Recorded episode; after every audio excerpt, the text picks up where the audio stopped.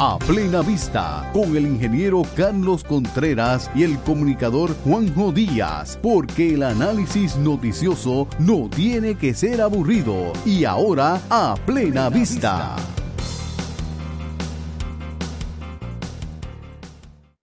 Saludos amigos, bienvenidos a su programa A Plena Vista 2.0, donde analizamos las noticias de forma amena, entretenida y por supuesto sin miedo. Yo soy Juan José Díaz, Juanjo, y me acompaña como siempre el ingeniero Carlos Contreras Aponte. Saludos Carlos. Saludos Juanjo y saludos a todos los que nos escuchan. Recuerden que estamos, ¿verdad? En nuestra página, en el blog, ahí puede escuchar el podcast.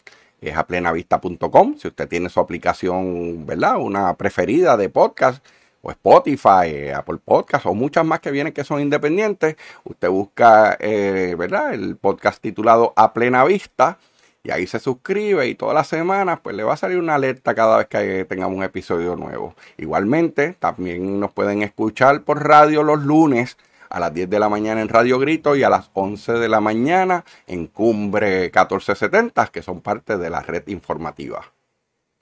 Eso es así. Bueno, eh, para ir rapidito, porque últimamente se nos está haciendo cortito el tiempo que tenemos de programa. Y la lista, de, y la lista de temas crece. Sí, antes, antes uno tenía, a veces tenía que pujar para sacar un par de temas.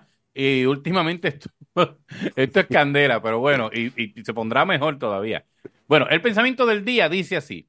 El peor lugar para guardar un secreto es dentro de otro ser humano. Así mismo, Juanjo, si tú no quieres que algo se sepa, pues no se lo digas a nadie. Eh, decía Benjamin Franklin, ¿verdad? Que solo un secreto, ¿verdad? Eh, eh, eh, solo se puede mantener un secreto entre tres personas si dos de ellas están muertas. Y, hmm. bueno, a la sí, gente sí, se sí. Y, mira, y, y, traigo, traigo el pensamiento, ustedes saben que, que, por tradición tratamos de que el pensamiento del día pues tenga algo que ver con, ¿verdad? Que nos sirva de pie forzado para arrancar con los temas. Y tengo que tocar el tema de María Milagros Tata Charbonnier. Eh, los que... El milagro no le está ocurriendo a ella. No, no. este, y, y, te voy a decir una cosa. A todo el que la conoció, como en el caso de nosotros, y, y yo en particular, ¿no? Que he tenido mucha relación con, con, los legisladores de todos los partidos, pero principalmente del PNP, porque es donde milito. Eh, nos dolió mucho, siempre duele cuando uno ve lo que pasa con casos de, de corrupción. Y en el caso de, de, Tata, como cariñosamente todos le decíamos, eh, dolió más porque ella venía con un manto de una persona súper religiosa. Sí, y entonces, oye, duele y molesta. Y alguien me dirá, ah, pero robar es robar, no importa quién, claro. El delito es igual, sí. Lo inmoral, sí. Pero, o sea, uno, uno tiene unas expectativas mm, diferentes. Es como pasaba con Ángel Pérez, ¿no? Cuando sucedió lo de Ángel Pérez, tomó por sorpresa a demasiadas personas porque, o sea, él era la personificación de la decencia, era un tipo o sea, religioso que cantaba en la iglesia, o sea, y, y, Tata, todos sabemos que tuvo controversias inclusive con ciertos grupos porque sus, sus posturas eran extremadamente en la línea religiosa o cristiana o ambas, que no necesariamente religioso y cristiano. y a veces, ¿verdad? Pero la palabra a veces, la, la, que voy a usar, yo sé que a veces se abusa de ella, que fundamentalista, que se van con, con unas posturas y yo creo, como Sí, y yo creo que a donde tú quieres llegar es que, ok, todos somos pecadores, ¿verdad?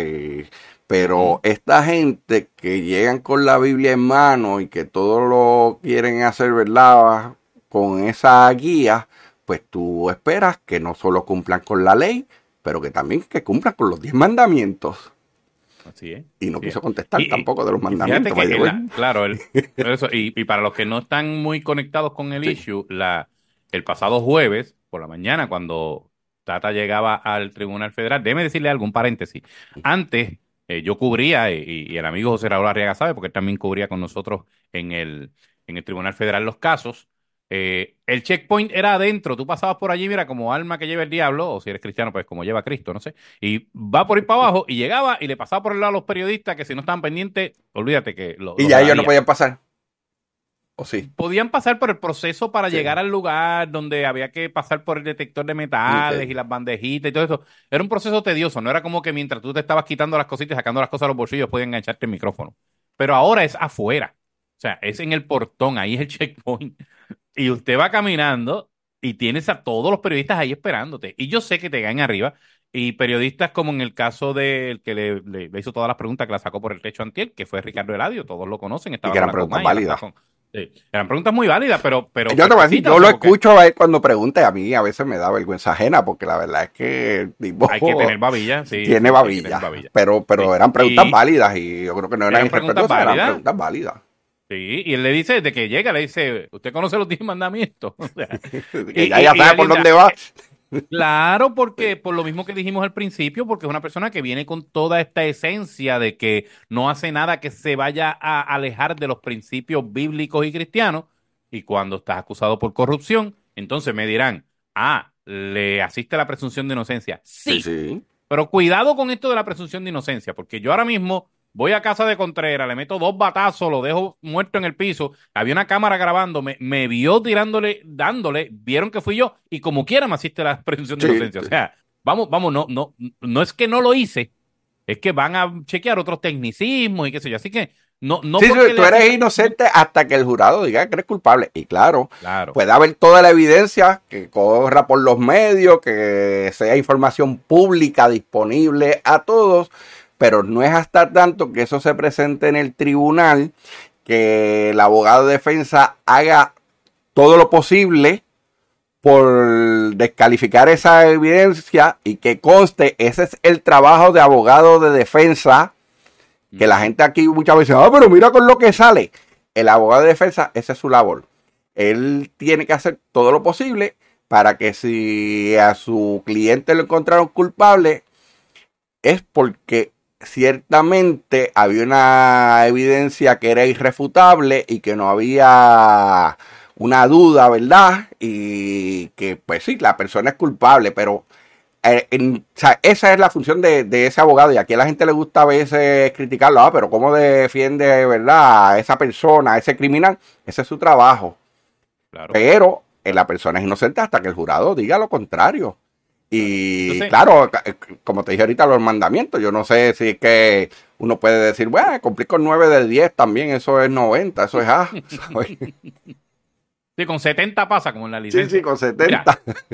Pero, pero eh, el problema es que cuando ella, como decimos en el argot pueblerino, se salió por el techo, Sí. se voltea hacia el periodista y le dice, todos le fallamos a Dios. ¿Tú no le fallas a Dios? Y eso es una frase que es un desastre Sí. en términos de, de lo que es la defensa, en términos de incluso los que son relacionistas públicos. O sea, a mí, yo tengo un cliente en esa situación y dice eso, yo me siento a llorar.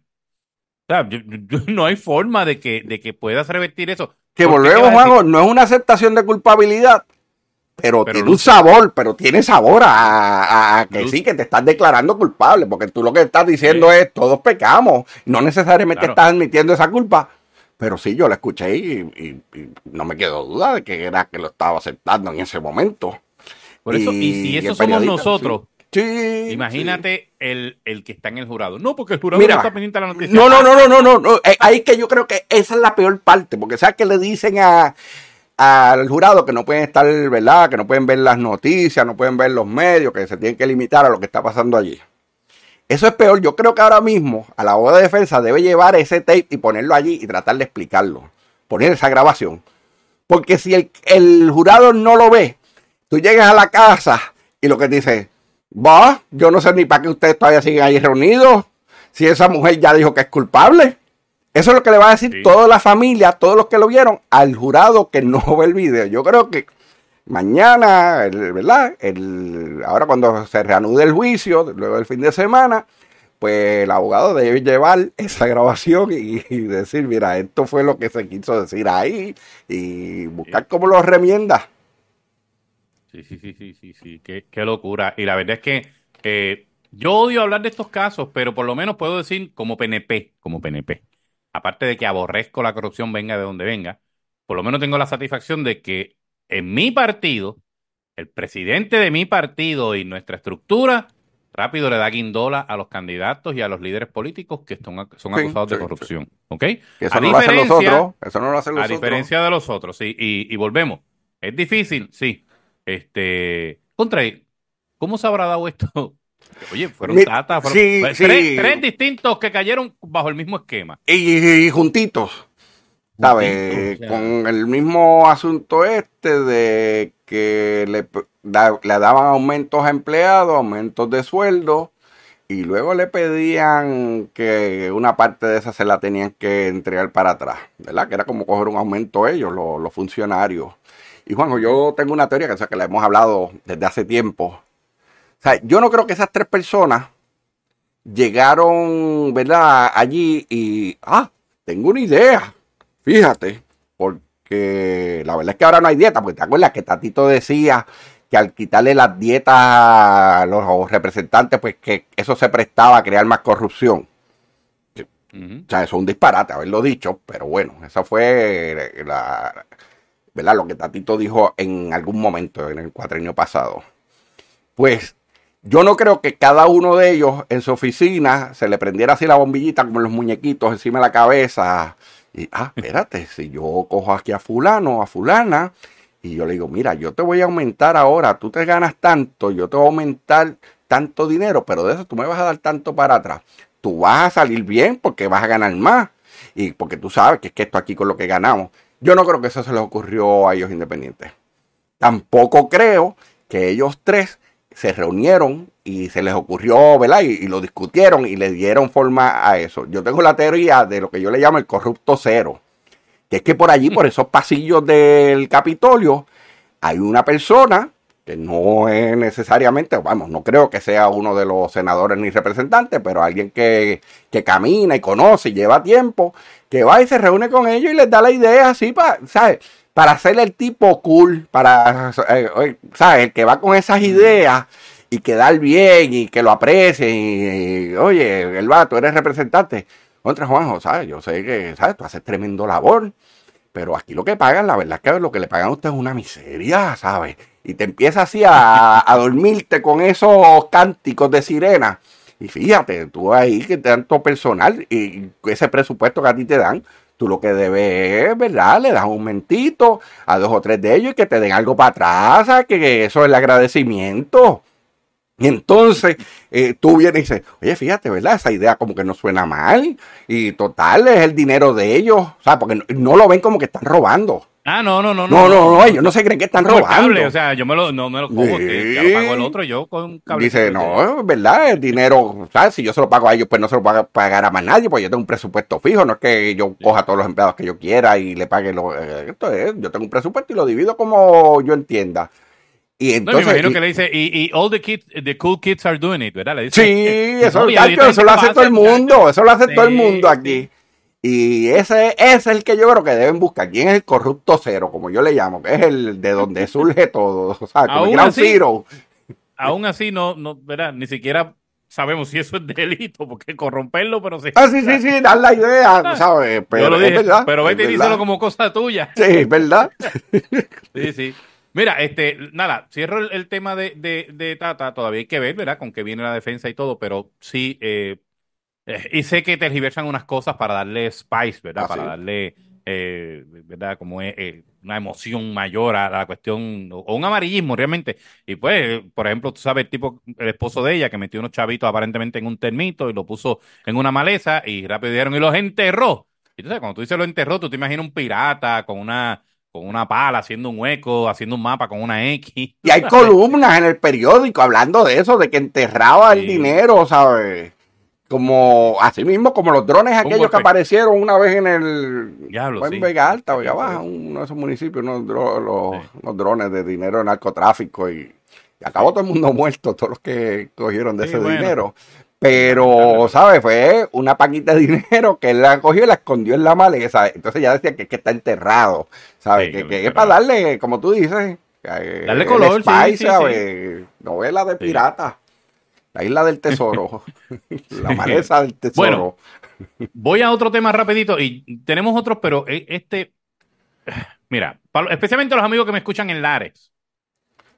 Eh, en este fin de semana, el amigo, porque lo considero amigo, eh, ex presidente de la juventud del PNP, ex representante por el distrito, creo que 22, eh, y ahora candidato a alcalde, David Quiñones, eh, en algo que a mí me parece que no debió hacer y que es un estilo que nunca me ha gustado, no de él, de ningún líder. Y voy, voy a ir por parte. Hay, hay unos, unos, unos centros del Departamento de la Familia que se llaman, le dicen los CAMPEA, que es el Centro de Actividades Múltiples de Personas de Edad Avanzada, ¿verdad? Y en Lares hay uno, y allí, para hacerle un cuento largo, cortito, bien rapidito, para no ocupar mucho tiempo, pues la cocinera ¿verdad? Esos son sitios que, que reciben a, lo- a, lo- a los mayores de 60 Y que años. allí 60 van años las personas mayores y pasan el día y a veces le llevan Ajá, enfermeras y le cogen la presión y exacto. vamos a hacer una Distintos excursión. y- sí. Los ¿sabes? alimentan, Sí, le dan este, comida. le- los ayudan, los orientan. O sea, es- son tremendos centros. o Sí, sea, los ayudan eh, con esto ahora que sí, con los Medicare y Exacto, o sea, Advantage y todo eso. no, no, son, Eh, son unos recursos extraordinarios. Pero ¿qué pasa? Eh, entre las cosas que tienen que cumplir es tener un menú, unas cocineras o cocineros y qué sé yo. La cocinera eh, de ese campea del área, pues se fue por enfermedad, algo que es legítimo. Y mientras estaba ya agotando el tiempo de enfermedad, me imagino, no sé si estaba agotando el tiempo que tenía completo, pero mientras estaba por enfermedad, aparentemente renunció. Por las razones que sean. Si fue para jubilar. Sí, sí, eso no importa. La persona es el derecho a la persona, ya no, pues, no la Claro. podemos obligar a trabajar. Pues, Nadie. ¿qué pasa? Eh, el Departamento de la Familia dice, mira, yo no puedo operar, porque es ilegal. No puedo operar sin tener alguien, no, o sea, si- alguien que me cocine o por lo menos proveerle unos alimentos. El gobierno, por ser gobierno, no puede decir, pues mira, no hay problema, vamos a hacer un cejuchito aquí, vamos a McDonald's. No funciona así. Tienen que pasar por un proceso, eh, o subasta o propuesta. Sí, sí, exacto, im- im- imagínate. Ah, ah, ah, no, no, no, porque vamos, eh, y aunque pudiera, tú le coges y le tiras eso. Ah, eso, mira, eso comida chatarra. Y no Sí, cumple, sí, porque, sí. porque, como tú dices, hay que tener una persona con cierta licencia para cocinar y, y tiene que ser dietas No, y- balanceadas, y- ¿sabes? Oye, no y hay unos que son cosa. diabéticos, otros padecen de presión alta. O sea, hay, hay, hay una, unos- una serie de, de, de menús y, ¿verdad? Para unas guías eh, de nutrición que hay que seguir. ¿Qué pasa? El departamento dice, mira, lamentablemente, como tengo que correr este proceso, lo voy a hacer lo más pronto posible. Yo estimo que en unos tres días podemos reabrir, pero tengo que cerrar durante tres días por lo menos para que, pues. Para cumplir con la Sí, ley. sí, lo que, lo que consigo, lo que resuelvo. Claro. Entonces, eh, David Quiñones. Perdona, Juanjo, como me imagino Ajá. que cerraron el día de San Giving, lo más seguro, y el viernes negro, ¿sabes? Sí, sí, Ah, sí, eso sí, no es sí, que, esto- eso no es que hable todos 24/7. los siete días. Claro. Entonces, y recordemos que estas personas no viven allí. O sea, que tampoco es que estás cerrando y le estás diciendo, mira, pues, diantre, busca Ah, pero no fue, no decía algo como que los tiraron a la calle o Ah, algo así. Esa parte, es que, mira. David escribe, asombrado por el cierre del centro Campea de Lares, lugar donde nuestros adultos mayores pasaban el día feliz. Qué mala decisión ha tomado el Departamento de la Familia. Y escúchate esta parte. En vez de proteger nuestros viejos, los tiraron a la calle. ¿Cómo que los tiraron a la calle si ellos no viven allí? Vamos a empezar por ahí. Segundo, cuando usted dice el cierre, si yo te digo a ti, el cierre de una fábrica. Al cierre, pues el cierre es que ya se acabó esto, gente, se acabó Ah. la mezcla, vámonos. Sí. Entonces, ese era- me acuerdo de eso. Albañil. Sí. Para el Sí, carisma que te ey, ey, ey. Sí. Bueno, el, el asunto es que le contesta la secretaria de la familia y dice, mira, esa información no es correcta. O sea, eh, es que hay que cumplir y qué sé yo. Y él insiste, ah, se canceló hasta la actividad de Navidad. Eh, yo dialogué con la directora regional y eso fue lo que me dijo. Mire, yo, aparte de que está dando una información que no es correcta porque no es un cierre en sí, estamos hablando de que se tuvo que tomar, ¿verdad? Una, cuestión de contingencia, o sea, hay que, hay que, hay que cumplir con la ley, punto. Mire, esto se lo digo a David y se lo digo a todos los amigos del Partido Nuevo Progresista principalmente. Esto de estar disparando por las redes y disparando por los medios, dándole un azote a los suyos para parecer el, el más, eh, olvídate, yo no miro colores, yo no- Sí, y Juanjo se da en cantidad y te lo puedo Ah, bueno, decir. lo yo, te puedo decir, ¿sabes? Porque eh, la- los cantazos duros quien los tiran eran los, los del mismo partido. Y tú lo ves que, que tú te enteras cuando hablan en los medios o, o en las redes. ¿Sabes? No es que te llamaron a preguntarte, porque muchas veces es que no tenían la información correcta. Pero es como, ah, no, para que veas que yo le, eh, yo le tiro aunque sean a los mismos míos, sin darse cuenta que eso afecta al, ¿verdad? No, no al secretario, al gobernador. Porque Claro. el secretario es- eh, está trabajando para el gobernador y hay situaciones y hay situaciones. Pero más que eso todavía, los afecta a ellos. Búscate muchos de esos que les gusta así disparar de la baqueta. Los liquidan, pierden, Sí. ¿sabes? Y no se han dado cuenta, porque los buscas. Y, y muchos de los que venían a criticar, después uno se sentaba a ver el cadáver pasar. Así es, así es. Oye, cuando tú eras secretario de, de DITOP y de y, y- y administrador o director de carretera, perdón, Director ejecutivo. este, a ti te llamaban, un legislador y podía ser de cualquier partido, te llamaba y tú contestabas. Sí. O sea, que, eh, no había razón para que no le para que alguien se quejara y disparara sin llamarte primero. Pero aún así lo hacían. Sí, sí, no, no, no peor, llamaban, peor, tiraban sin con-. Sí, Para que los amigos, por si acaso, a nosotros nos gusta hablar claro, cuando Contreras tenía esas posiciones, yo era su asesor de prensa. Así que estas cosas no es que él me las contó, yo las viví también. Y, y yo vi Sí, tú- ¿Cómo tú- eh, vamos, tú eres que me lo decía lo que estaba pasando porque tú lo veías en las redes. Mira, que encontré tal cosa. Yo, pues, déjame averiguar qué es. Yo los escuchaba. Sí. Los escuchaba a veces en cualquier emisora. Un ejemplo ahí en Cumbre o en Grito decían, y yo le eh, ya le eh, dije al secretario Contreras que tal cosa. Le exijo. "Contreras, fulano te llamó. No. Le fulano exijo. una carta". No. Eh, Juanjo, ¿no te acuerdas? Que me dan 24 horas. ¿Te acuerdas o no? Así es. Así es. Sí, claro, cosas Es que, que, no es que es increíble. o sea, discutido. y, y yo lo digo porque, mire, no, no hay necesidad. No hay necesidad. Usted, usted, es más, si quiere hacer un show chévere, porque usted quiere hacer el show con la gente que va a votar por usted, usted no tiene que ir ni a las redes. Usted va donde esas personas y dice, no se preocupe, que yo voy a hacer esto, voy a llamar. Es más, es más, usted puede estar con la persona a quien usted quiere servirle y llamar al jefe de la agencia delante de esa persona que seguramente le va a contestar. Y le dice, mira, aquí estoy hablando. Y resuelven, pero Mira, cuestión de Juanjo. disparar. situación, una que, que me ocurría mucho con legisladores y alcaldes de los dos partidos, ¿sabes?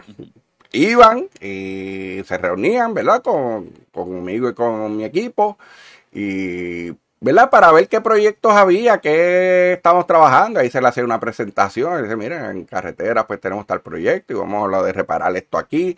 ¿Y para cuándo sale eso? Pues fíjese, ese es el anuncio ya como un mes debe estar saliendo el anuncio de, de la subasta de eso. Ah, pues gracias, gracias, papá, papá. Y se iban. Y se paraban allí mismo en la plazoleta de Minilla. No. Estuve reunido con el secretario y le exigí que arreglaran tal carretera. y me, ¿sabes? Sí. me pasó muchas ocasiones, ¿sabes? sí. Que era lo, ¿sabes? Yo le decía lo que tenía en el pipeline, que era lo que tenía para salir. Entonces ellos, eh, ajá, entonces ellos iban como que eso era porque, ¿verdad? Que, que yo me lo estaba exigiendo para que cuando se viera el anuncio en un mes, pues ellos decir, vieron, fui muchacho, me tuve que envalentonar allí porque nos tenían ahí olvidados y mira ya rápido como los puse a son trabajar. bravos, Sí. son bravos, son bravos. No son todos, obviamente, pero. No, no, no, pero no, hay- y yo le voy a decir una cosa, yo, yo que, que estoy en las entrañas del monstruo, como decimos, usted puede adjudicarle lo que sea a, a cualquier líder y está en su derecho de criticar, pero el gobernador Pierluisi, yo lo veo trabajando como un mulo, como decimos, o sea, porque en Puerto Rico hay mucho que hacer. Y en particular en esta agencia como es el Departamento de la Familia, que es un monstruo de varias cabezas, tú los ves fajados, o sea, esto, o sea, Ciení Rodríguez Troche, este, Glenda Jerena allá en Atfan, esta gente no duermen, esto no es que me lo contaron, esto lo veo yo de frente todos los días. Y Pedro Pierluisi las escogió, estuvo ahí con ellos, particularmente obviamente a Ciení, que, que tuvo que pasar por, por confirmación y todo, para que vengan después otra gente por las redes, socolor de que no, yo soy líder. No, no, no, no, espérate, espérate. Eh, candidato. Porque, por- porque tú me estás. ¿Por qué le molestó? ¿Por qué le molestó que le cancelaron la fiesta de Navidad? Pues, ¿Será que él iba a ir allí a llevar una. qué sé yo? Algo, algo iba a llevar él allí. ¿Viste? Pero, oye, ¿Sabes? ¿Por oye, qué los yo- dos, espérate, ¿por qué los dos pensamos lo mismo? ¿viste? O sea, es que, que eso está, mire, a plena vista. Bueno, vamos, vamos, vamos para el otro Sí, tema. me y, y vamos, ahí. y no diga, ah, María, pero es que, oye, Contreras y Juanjo no, no están esto, tirando al medio. Gente, eso se da cuenta todo el mundo. Si usted no se da Sí, cuenta, usted sí. tiene un problema. Sí. Y mire, es más, para no, no dejar, porque todavía me queda un alcalde de, de- del PNP que tengo que tocar rapidito aquí. El amigo Jorge Pérez Heredia, alcalde de, de Utuado. Le mandó una carta al Congreso y todo diciendo para que eliminen lo de los, los beneficios de ley 22 a los que están aquí, porque mire, este, lo que pasa es que, que ¿es ley 22? Era ley, sí, es ley 22, ¿verdad? Bueno, sí, eh, bueno, ahora es la 60, porque era la 2022 y ahora es la 60. Exacto, pues, porque la mejor parte, porque nos están desplazando. Porque los americanos, o sea, nuestros conciudadanos, un individuo que es líder del partido que cree, defiende y busca afianzar esa, esa ciudadanía americana, los está viendo como extranjeros. No, Juanjo, y vamos a hablar claro. Eso, y ahorita tenemos que tocar los populares, porque como que le hemos dado a los PNP, pero... Es que como los PNP son más. sí, sí hay más, pero la realidad... mira, no tenemos miedo, así que... Mira, la, realidad de la ley 22, ahora ley 60, básicamente lo que establece es que personas, ¿verdad? Con ¿verdad? Que, que, son inversionistas y esto, que viven en los Estados Unidos, si se mudan a Puerto, se mudan a Puerto Rico, eh, ¿verdad? Van a recibir unos beneficios contributivos en la ley estatal, en lo que es la, planilla, de, la de aquí, la de nosotros, la que pagamos. Ellos, obviamente, como están viviendo en Puerto Rico, igual que nosotros que vivimos en Puerto Rico, no nos toca pagar la federal, no le toca la, la planilla federal. Entonces, si tú te mudas, ¿verdad? En Estados Unidos, pues hay estados donde ellos tienen que pagar el estatal y federal. Hay otros estados como Florida, Texas y como cuatro más que tú pagas federal y no pagas estatal. Pues ellos lo que está diciendo, ¿verdad? La ley lo que establece, múdate a Puerto Rico y si cumples con estos requisitos y parte, ¿verdad? ¿Cuánto tiempo? Tienes que estar más de seis meses, creo que seis meses y un día residiendo aquí pues tú vas a tener ciertos beneficios donde cierto tipo de ingresos, creo que lo que paga es el 4%, hay otro tipo de ingresos que no paga nada. Y él le está pidiendo, este alcalde le pide al Congreso que elimine eso, que lo prohíba. Vamos a hablar claro, la ley de nosotros, la ley de contribuciones estatales, es una ley que le corresponde al Estado. El Congreso no se puede meter, creo que es el artículo 14, ¿verdad? El que define, el, de la Constitución de Estados Unidos, el que define, ¿verdad?, qué cosas le corresponde a uno y cuáles puede, y cuáles le corresponden al otro. Si el Congreso fuera a hacer algo, lo que podría tocar es la cláusula donde se habla, ¿verdad?, del arreglo político que tenemos bajo el Estado Libre Asociado de Puerto Rico con Estados Unidos, donde nosotros, los puertorriqueños, no, ¿verdad? O los residentes de Puerto Rico, no pagamos contribuciones federales. Esa petición del alcalde de Utuado, lo más que podría traer es que el Congreso diga, bueno, pues si yo quiero eliminar esa fuga de que se me vayan la gente de acá, que son millonarios y billonarios, que se mudan a Puerto Rico, pues, ¿qué es lo que tienen que hacer ellos? Pues vamos a eliminar para que ningún, nadie en Puerto Rico tenga el beneficio de no pagar contribuciones federales, porque de hecho, un americano, ¿verdad? Un norteamericano que se muda a cualquier otra parte del mundo tiene que todavía que, que responderle al IRS, excepto en Puerto Rico. Así que que tenga cuidado el alcalde, porque lo que está pidiendo se le puede dar. Y es que nos quiten a todos el beneficio, porque entonces una vez, pues que ya esa persona pierde el beneficio de contribuciones, ¿verdad? De, estar exento de contribuciones federales en Puerto Rico, pues mira, se puede quedar en Estados Unidos, porque se puede, si me toca pagarle a Puerto Rico, pues también me tocaría pagarle a los otros 50 estados. Así que, ¿verdad? Hay veces que, y esa, hay que tener cuidado con lo que uno pide. Eh, y esa es la parte técnica ¿verdad? Pero la parte ideológica, o sea, yo ah, me resisto a, pensar que un estadista, líder estadista, me esté hablando aquí de que como separando a lo que son los ciudadanos americanos de cualquiera de los otros estados de, lo que somos nosotros. O sea, eso, eso, mira, eh, que, que, haga un ejercicio de introspección y mire a ver dónde está, porque eh, si no, mira, que haga como betititititito y se vaya por el movimiento Victoria Ciudadana.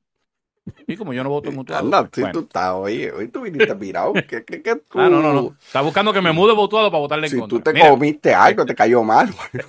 es que molesta. tú sabes lo que uno, uno está toda la vida tratando de, de, adelantar el ideal para que vengan líderes, porque volvemos. O sea, Chencho el que mata puerco, como dicen en mi barrio, eh, hace esto, pues ni modo, uno va, se sienta con ellos, pero contra nuestros líderes, no es para tanto.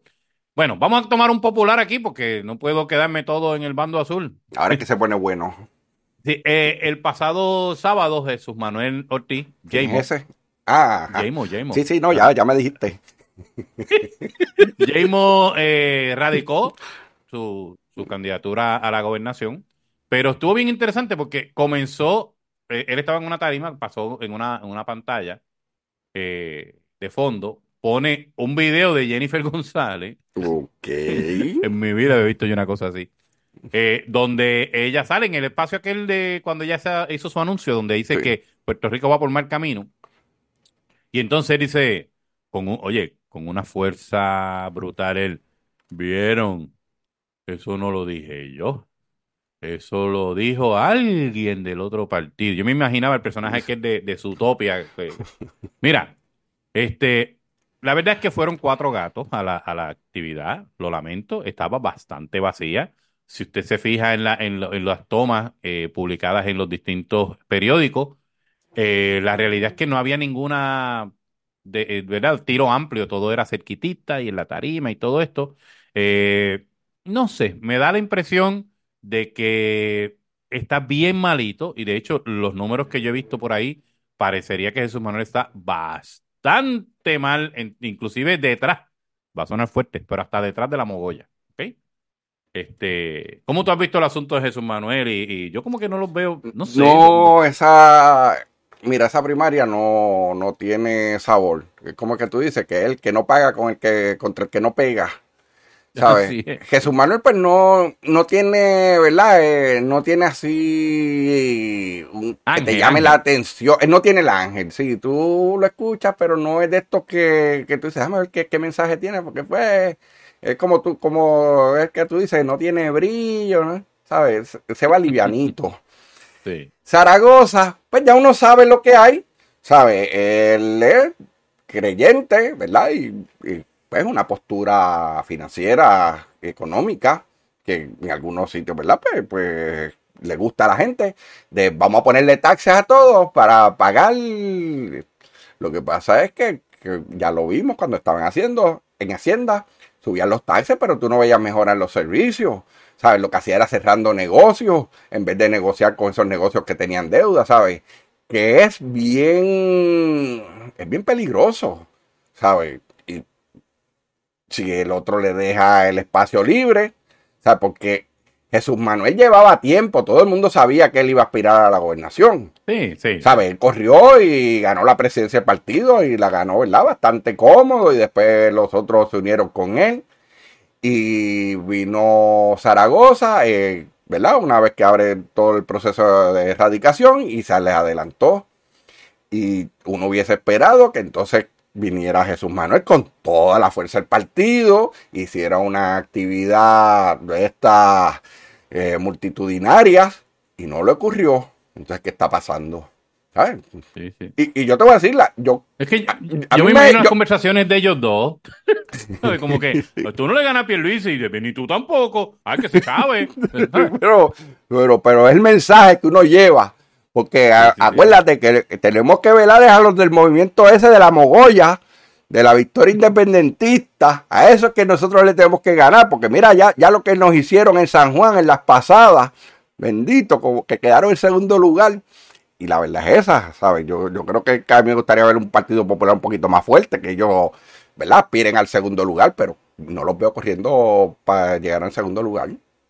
No, no, de verdad que. Y de hecho, si corrieran dos, yo creo que como quiera llegaban tercero, porque están, están, están llevando, sí, eh, están totalmente desarticulados. Y, y, y vamos, mira, para que el partido o el movimiento que nosotros eh, en el que militamos y lo que creemos eh, cada vez tenga un mejor performance, necesita que la oposición sea sólida. Sí. O sea, este, o sea, es importante para la democracia y para nuestro sistema que la oposición también esté fuerte.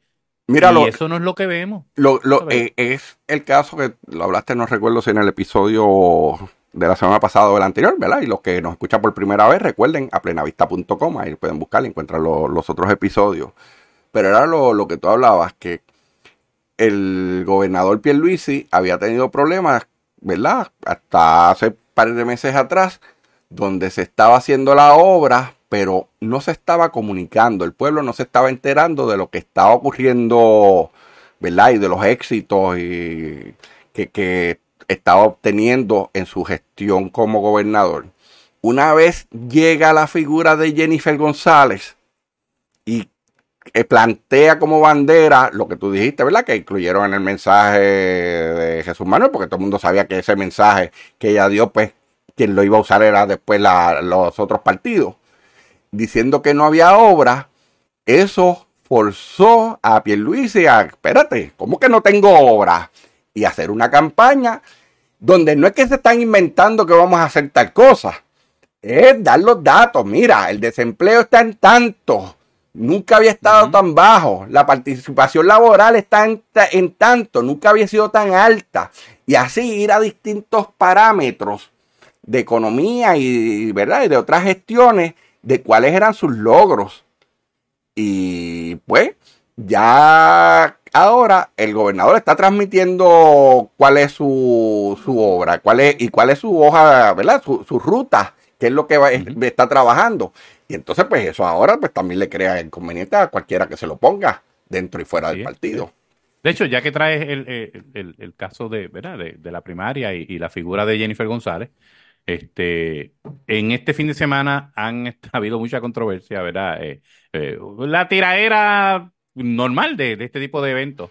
Este, y Edwin Mundo, que es el director de campaña ahora mismo de, Pedro Pierluisi, pues ha estado montándosela, como dicen los muchachos, a la campaña de Jennifer. Y, les voy a hacer un poquito de, un preámbulo a, las personas que nos escuchan. Mire, eh, el portavoz de la campaña de Jennifer, Aníbal Vega Borges, eh, que siempre lo conocíamos como el alcalde más popular que tenía el PNP, eh, estuvo en los medios de comunicación diciendo que tan pronto certificaran la candidatura de Jennifer González en el partido y en la comisión, que en dos horas ellos recogerían, tendrían disponibles más de 17 mil a 18 mil en dos. Y, lo que pide son 8 mil. Sí, pero él iba a tener más del doble en, dos, horas. Que, entonces, ¿sabes? Tú dices, pues eso es que ya lo tienen cuadrado. Claro, pues lo que, lo que establece es que ellos tienen mil y pico, no dice cuánto es el pico, pero dice poco más de mil notarios, que son los que bregan con los endosos, no son abogados necesariamente. pueden ser un abogado. Sí, eh, eh, sí pero es una persona que, que certifica la información que aparece allí y la valida. Pues tienen poco más de mil y entonces eh, en la comisión te permite recoger y entregar hasta el 120%. Entiéndase que son como nueve mil y pico de endosos que puedes entregar de los ocho mil. ¿Por qué? Porque hay algunos que no pasan, porque alguien cogió y te dio el endoso, pero también había endosado a otro que para la misma eh, posición antes, etcétera. Y algunos rebotan, ¿no? Este, así que. o se copia mal un, número, o sea, le escribe mal el número electoral o algo así. No, espérate, este no Hay que pasar por un proceso de validación. Entonces, siempre los candidatos llevan más. ¿Qué pasa? Él dijo, sí, pero nosotros tenemos mil y pico de, de, notarios y a esas personas nosotros le estamos pidiendo de 10 a 15 endosos a cada uno. De los que hemos trabajado con eso sabemos que eso es una porquería, es una tontería. Dijo 15 endosos los recoge uno en sí, Y entonces él dijo, así que cuando tiramos los números debemos tener entre 17 a 18 mil endosos las primeras dos horas. ¿Qué pasa? Que de eso ya habían pasado como cuatro días. No, para, para, para, para. Se te quedó el dato más interesante. Ajá. Estaba orando esta semana. Ah, que ya entregamos y no me la acaban de certificar a la candidata. Que, que, y que, ¿verdad? Surgió que era que todavía no habían entregado toda la documentación para la certificación. Pero cuando tú los veas orando con que dame la certificación, es porque tú dices, diablo, ese tipo van a darle la certificación a las 2 de la tarde y a las 3 va a llegar con los 8 mil endosos. Pues cuatro días después todavía no había entregado los endosos. De hecho, no tenía ni la mitad y muchos estaban, ¿verdad? Proceso mundo le lleva al tal y te está haciendo un Y pues, y Edwin, pues. Llevan tantas horas, y lleva tanto. Sí. Y te decís que faltan tanto y todavía es la hora que no han traído nada y qué sé yo. Mire, no importa si mañana llevan 100 mil en Pero espérate, Juan, ah, ah, vamos a la matemática. Ok, ya tú hablaste de los mil y pico de funcionarios, que, pero es para los endosos. Pero también cuando salió el anuncio, ¿No fue el mismo Vega Borges que dijo que ellos ya tenían los funcionarios para las primarias? Cierto, cierto. Y Según verifiqué, necesitan 9.000 funcionarios. necesitan como 9.000 funcionarios. Pues si tú tienes 9.000 funcionarios, tú vienes, o sea, porque los tienes, porque él ya habló que los tenían. Claro. Tú, le, dices, tú le dices a cada funcionario, yo necesito que el primer día me traigas aquí el endoso tuyo y me vas a conseguir el de alguien más. Eh, de tu pareja, tu hijo, tu madre, tu vecino. Aún si los 9000 son solteros, como sí, sí, sí, sí. Me tengo que conseguir uno más, punto. Yo lo único que necesito es el tuyo y el de uno más. Pues, ¿y qué pasa? ¿Que esos funcionarios no lo están apoyando o no existen? Sí, a mí, a mí me da la impresión. Que te por lo que como callado, como que Borges. coquí, coquí. bueno, lo que pasa es que, mira, yo conozco a Vega Borges de muchos años, este, y estoy segurísimo que Vega Borges está disparando cosas para jugar Ah, sí, con, sí, con la sí. opinión pública. O sea, que Que eso ya que yo lo tengo. Ah, eso yo lo tengo, Sí. Oye, y tú podías ser franco y decir, no, ya no estamos, el proceso está adelantado, y qué sé pero cuando tú dices ya los tengo, hmm, entonces decir que en dos horas los voy a recoger y que pasen no tres horas, no cinco, no un día, varios días y no los tenga, eso habla mal de varias cosas. Habla de una desorganización, obviamente. Le, Habla de dañó, pésimos portavoces. les dañó el fin de semana a este, a esa gente. Sí, entonces, eh, de hecho, en el fin de semana también estuvo la radicación de, de Elmer Román en Yauco, el, el yaucano, y, y vamos, esto, esto sí, ahí va en el motor a la gente de, de, de Elmer. Este, y honestamente, Donde vi- mute. vi- Yo, tratando Sí. de darle mute para que no se oyera, la motor está por aquí. Sí, no, tranquilo, todas esas cosas que pasan. Este, pero mira qué pasa. Eh, ah, estoy seguro que había más gente en esa motora que en la radicación. mira, ok, ya, muy, muy sarcástico. Mira, te digo con honestidad. Estaba viendo la foto, eh, es un teatro, alguien dijo que se llamaba el Teatro Ideal, no sé si ese es el nombre correcto, este, de Yauco. Sí, Eh, o, si se refería, muchacho, es ideal para él porque era Sí. pequeño. By the, way, el, by the way, el logo de, de, de, de Elmer a mí me gusta muchísimo. Digo, mi hijo mayor, ¿verdad? Se llama Elmer también. Este, y es un logo lo más, lo más nice, o sea, no, no le quito eso. Este, y estaba pues haciendo su, su radicación en el teatro. De las fotos que vi, vuelvo, no estuve allí. Si le quito a todos los periodistas, a la gente que estaba allí grabando en las esquinas, yo te diría que puedo ver, qué sé yo, sesenta y pico, setenta y pico personas. Claro, desde la parte de atrás, no sé si es que las sillas estaban, a lo mejor habían enanitos sentados y por eso no los veo. Pero por lo menos la gente que se ve en las sillas no son tantas. Y si tú le añades eso, eso es en su pueblo. No te estoy hablando de que fue a Vieques o Culebra o, o a San Juan mismo, no, en Yauco, que eres yaucano, que el propio alcalde de Yauco, a pesar de estar con Pierluisi, lo ha endosado a él para ser comisionado residente. No, no, no, no obviemos ese detalle. Eh, hubiese esperado que estuviera más lleno. Y, y esto yo creo que hay que enlazar uno con, una cosa con la otra. La verdad es que yo no sé si la campaña de Jennifer va a, a engranar en algún momento. Eh, supondría que sí. Juanjo, porque- espérate, ahí, ahí- fíjate, ahí hubo un error, yo creo, estratégico. Porque si todavía no habían certificado a Jennifer y están con lo de los endosos, eh, lo mejor era que, ¿verdad? Que él me lo hubiese radicado hace una semana o cuando Jennifer, porque él también tiene que buscar endosos, no sé cuántos, pero tiene que buscar Ajá. endosos.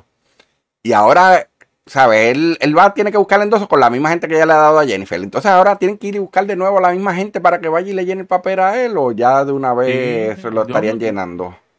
Pues mira, yo no sé cómo lo están haciendo. La verdad es que, Digo, lo peor que Eh, puede ocurrir ahora es que él venga y los consiga en menos tiempo. mira, esto, esto no tiene ¿Tú que te ver imaginas que él llegue ahora con ellos y los tenga antes que ella?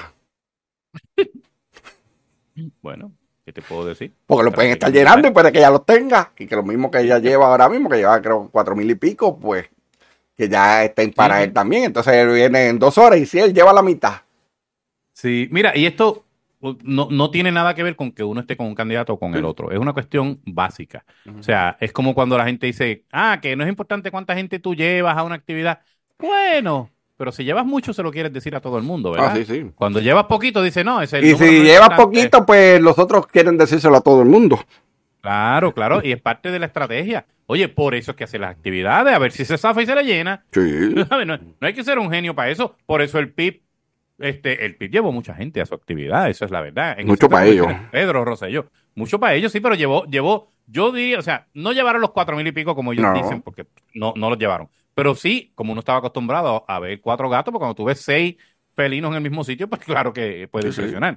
Pero, pero no, no es, no es, ¿sabes? Ellos lo hacen porque quieren llevar esa, esa imagen de que estamos sólidos. Es normal. Sacaron a endosos- eh, y lo llevaron allí también. Lo pasearon. Esto de los endosos de, de Pedro Rosselló, cuando en un momento dado estableció la prim- el primer récord de haberlo hecho en las primeras, qué sé yo cuántas horas, ya lo, ya lo había recogido todo.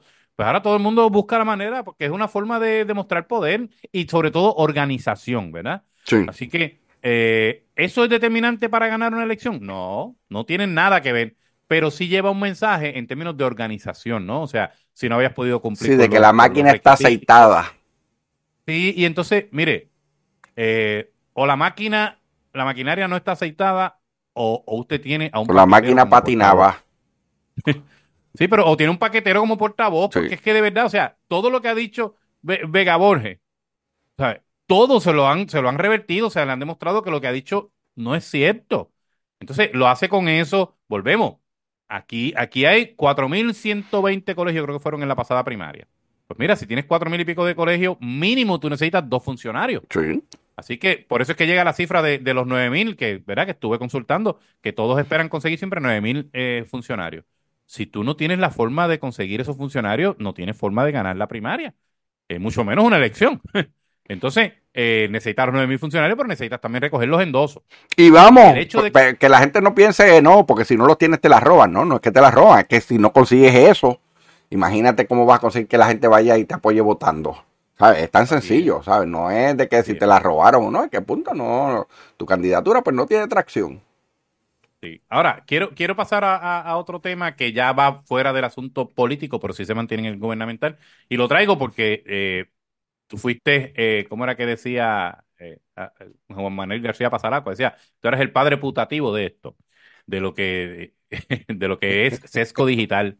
Sesco Digital, pues, eh, es una aplicación que, todo, ¿verdad? que ha revolucionado aquí, que recordamos desde aquella vez que, que dijiste, cuando te nombraron, de que pensabas lograr tener el sesco de bolsillo. Sesco de bolsillo, eso fue el 8 de diciembre del 2016, antes de que el gobernador juramentara, el día que él me anunció, que hablamos, ¿verdad?, de cuál era el plan nuestro en, el DTOP.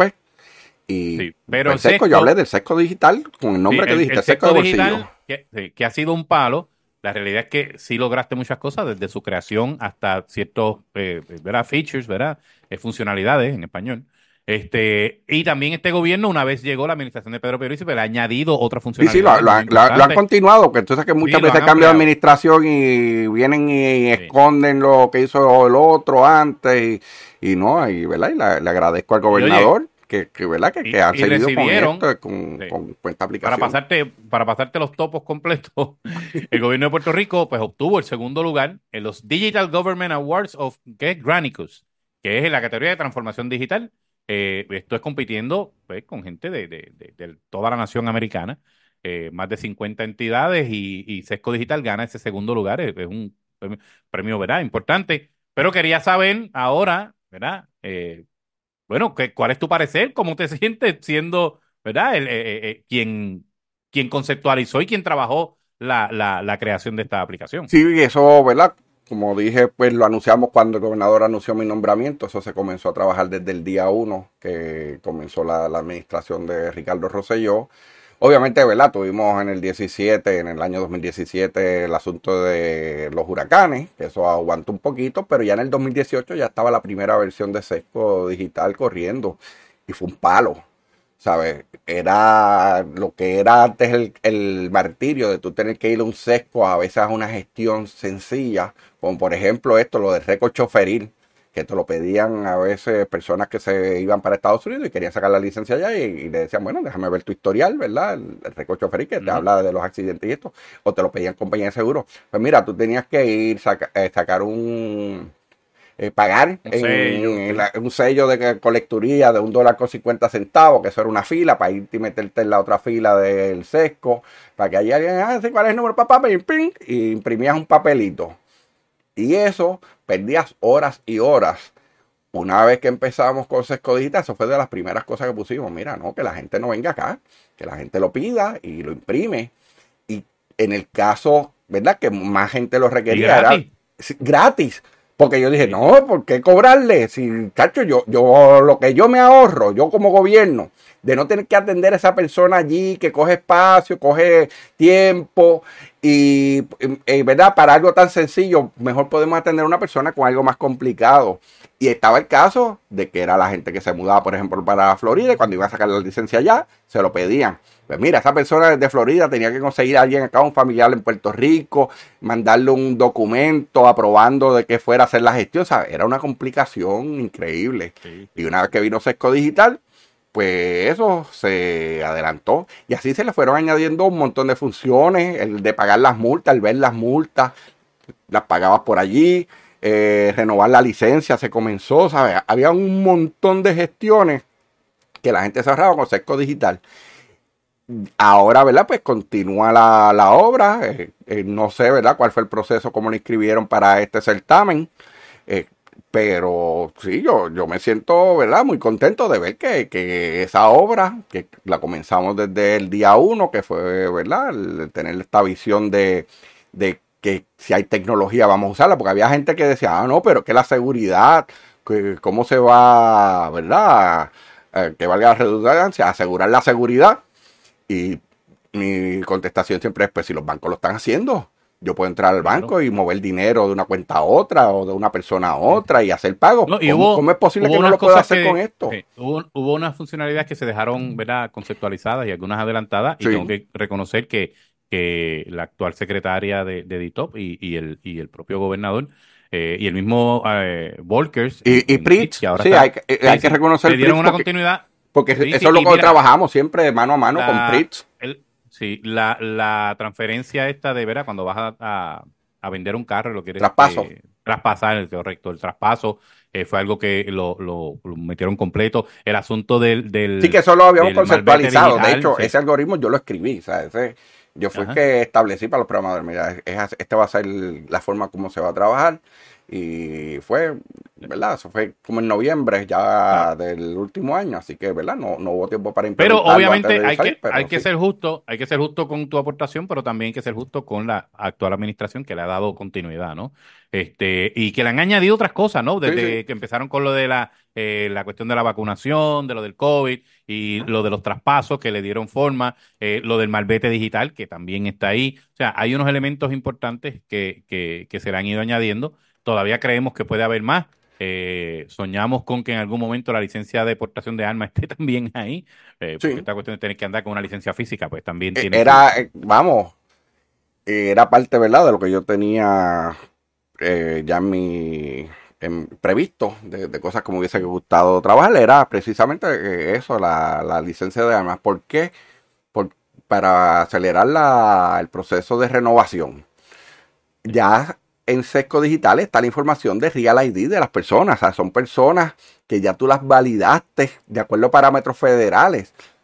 ¿Sabes? Así que, ¿por qué no, no permites que lo hagan? Ya tú sabes que no son de AMAS. Yo creo que son más validados que el mismo proceso que puede hacer la policía. ¿Sabes? Que me perdonen si me equivoco, pero yo entiendo que sí sí que es seguro, es seguro. sí, la base de datos, ellos podían entrar y ver lo del expediente de antecedentes negativos y que se sometiera la información adicional. Ahora, lo que me quedan son dos minutitos y medio, Contreras. este, se va la milla. Tenemos, sí, ah, rapidísimo, pero este, no sé si tienes algún temita que quieras correr rápido. Yo sí te tengo que decir que, ¿verdad? Hay unos, unos temitas que van por encimita así. Eh, vi que el gobernador se comprometió Ah, sí, eh, sí, hay boda, hay boda. Sí. Y, he visto dos o tres envidiosos. Eh, ya, no, vamos a ver quién va a pagar esa boda. Vamos a ver cuánto van a gastar. Y, tú sabes, eh, no quieren que sean felices. Mire, aquí no se está hablando de erogación de fondos. tiene derecho a hacer su vida, como lo han hecho otros, ¿no? Este no es el primer gobernador en funciones sí, en la casa. Sí, la, y oye, FG. FG. Sí, o sea, vamos, tienen derecho y, volvemos. Lo que yo he visto hasta ahora, yo, yo, es que el gobernador no ha incurrido en ese tipo de práctica de que, ¿sabes? Así que vamos a dejarnos tontería. Lo importante, y de hecho tengo también que aprovechar y reconocer que una de las primeras figuras en darle la enhorabuena fue Jennifer González. Sí. O sea, le, escribió, le, o sea, porque, y eso, eso dice mucho, habla muy bien de la comisionada, como también habla bien de, gobernador cuando ella anunció su embarazo y también. Ellos son contrarios ¿sabes? Eh, a nivel político, no personal. Punto. Exacto. Y yo creo que eh, eh, debemos coger eso como ejemplo, ¿no? Este, pero nada, quería mencionarlo. Enhorabuena. Este, la felicidad, el amor se celebra todo el tiempo. así que nada, siempre va a haber quien diga, ah, lo hizo por esto, lo hizo por aquello. Olvídese, si te dejas ya por lo que piensan los demás, nunca haces nada en la vida. Así que, nada, Contreras, hasta aquí nos trajo el barco. Así mismo, así que recuerden a plenavista.com, en su aplicación de podcast también se pueden suscribir, buscan a Plena Vista el podcast, se suscriben y eh, los lunes a las 10 de la mañana Radio Grito y a las 11 de la mañana en Cumbre 1470. Ya se nos acabó el tiempo, así que hasta la semana próxima. Bueno, nos escucharemos luego. Dios les bendiga.